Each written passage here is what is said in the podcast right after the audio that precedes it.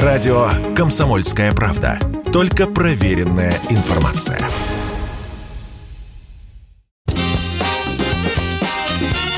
Был бы повод. Здравствуйте, я Михаил Антонов, и эта программа «Был бы повод» 12 июля на календаре и рассказ о событиях, которые происходили в этот день, но в разные годы, ждет вас сегодняшняя передача. 1923 год. Одна из главных профессий молодой Советской Республики – шахтер. В этот день принимается постановление ЦК РКПБ о восстановлении шахт Донбасса. И пусть смотрит пролетариат всего мира на наш сегодняшний праздник. Пусть видит, как новые настоящие хозяева расправляются с остатками своего страшного прошлого. Шахты Донбасса простаивают уже несколько лет. Многие шахтерские города во время гражданской переходили из рук в руки. Власть менялась, какая уж тут добыча угля. Ну а после гражданской часть шахтеров так и осталась в Красной армии, и отрасль оказалась практически обескровленной. Немногочисленные бригады хоть и приступили к работе, но этого было мало. А на угольную промышленность советская власть делала очень большую ставку. Именно с этого момента момента начинает пропагандироваться престиж шахтерской профессии. Да, пишут газеты, работа непростая, но ответственная. Для настоящих мужчин забойщики – одни из главных героев советских газет того времени. О них пишут, их выполнение и перевыполнение плана преподносятся как трудовой подвиг, и хоть в открытую об этом не сообщается, но все знают, шахтеры получают очень приличные зарплаты, а шахтерах снимаются снимаются фильмы, складываются песни. Там на шахте угольной паренька приметили, Руку дружбы подали, В итоге с началом коллективизации на Донбасс попадает огромное количество людей, которые до этого были крестьянами.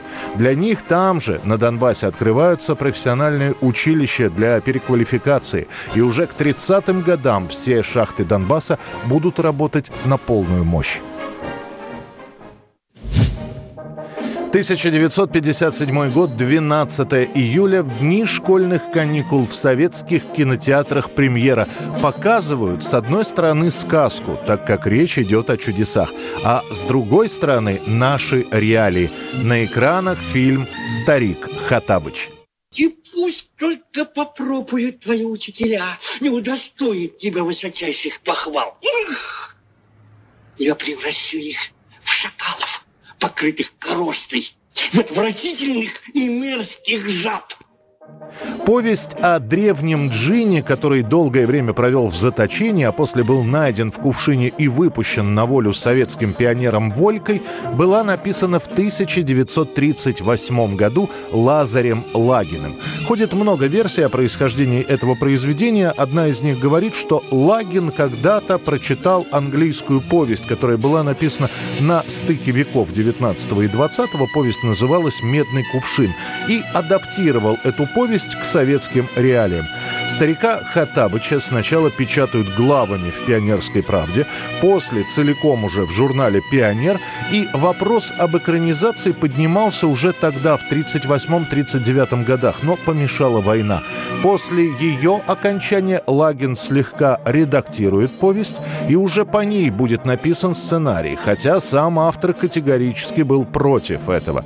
«Я пишу, — говорил Лагин, — для читателей, а не для зрителей. И все-таки в течение 1956 года на киностудии «Ленфильм» старика Хатабыча снимают.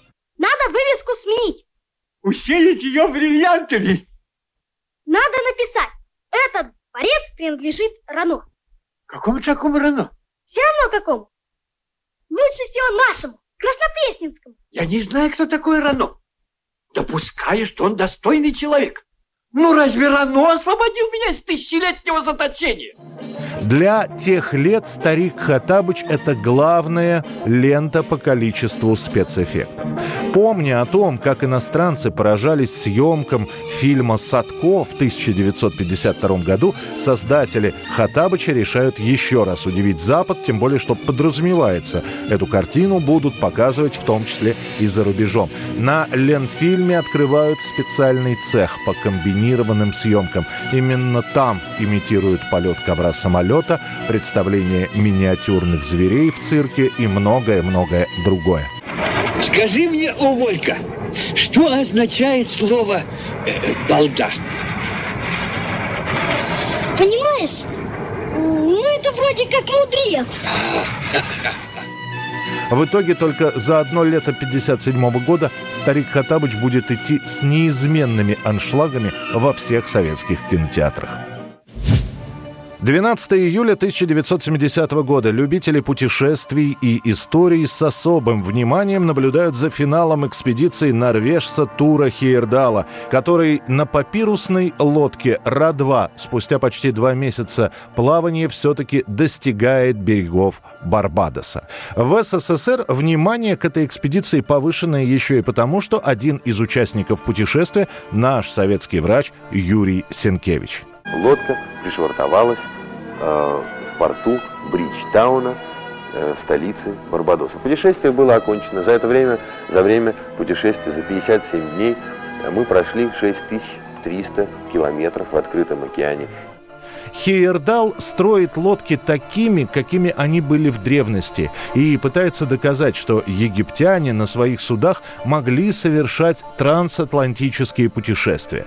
Первая, годичной давности, экспедиция была прервана. Первый корабль ранее добрался до финальной точки всего несколько миль и вышел из строя, что только подстегнуло Тура Хейердала повторить эксперимент. Вторую лодку, также из папируса, строят уже индейцы с озера Титикака, находящегося находящийся на границе Перу и Боливии. В путь из марокканского города Сафи отправляется та же бригада, та же команда, что и была в первой экспедиции. Уже после путешествия будет снят фильм об этой экспедиции, и его на советском телевидении будет представлять тот же Юрий Сенкевич, который, сходив в плавание, теперь приглашен в качестве ведущего программы о путешествиях. Самое главное то, что все-таки мы стремились, старались, и это нам удавалось и удалось, мы старались сохранить наш маленький мир в мире и старались относиться друг к другу э, с пониманием.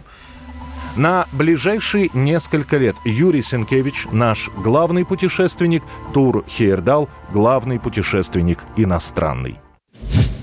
1968 год, 12 июля. На фоне массовой битломании неожиданно летом 68 года выстреливает абсолютно эстрадная пластинка, которая оказывается на первых местах в разных хит-парадах и которую записывает исполнитель из Уэльса Том Джонс. Самому Тому на тот момент 28 лет, но понимая, что со своим голосом и репертуаром он мало интересует молодежь, Том Джонс делает ставку на возрастную аудиторию аудиторию, которая не понимает современные группы, а привыкла к более мелодичным композициям.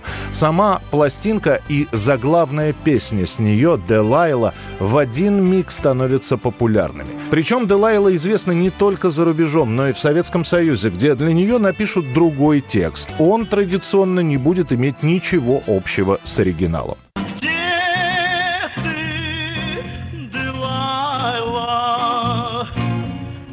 Вечером лунным кому улыбаешься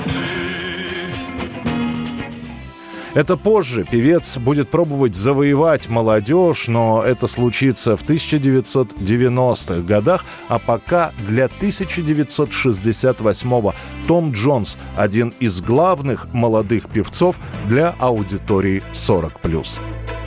Это была программа «Был бы повод» и рассказ о событиях, которые происходили в этот день, 12 июля, но в разные годы. Очередной выпуск завтра. В студии был Михаил Антонов. До встречи.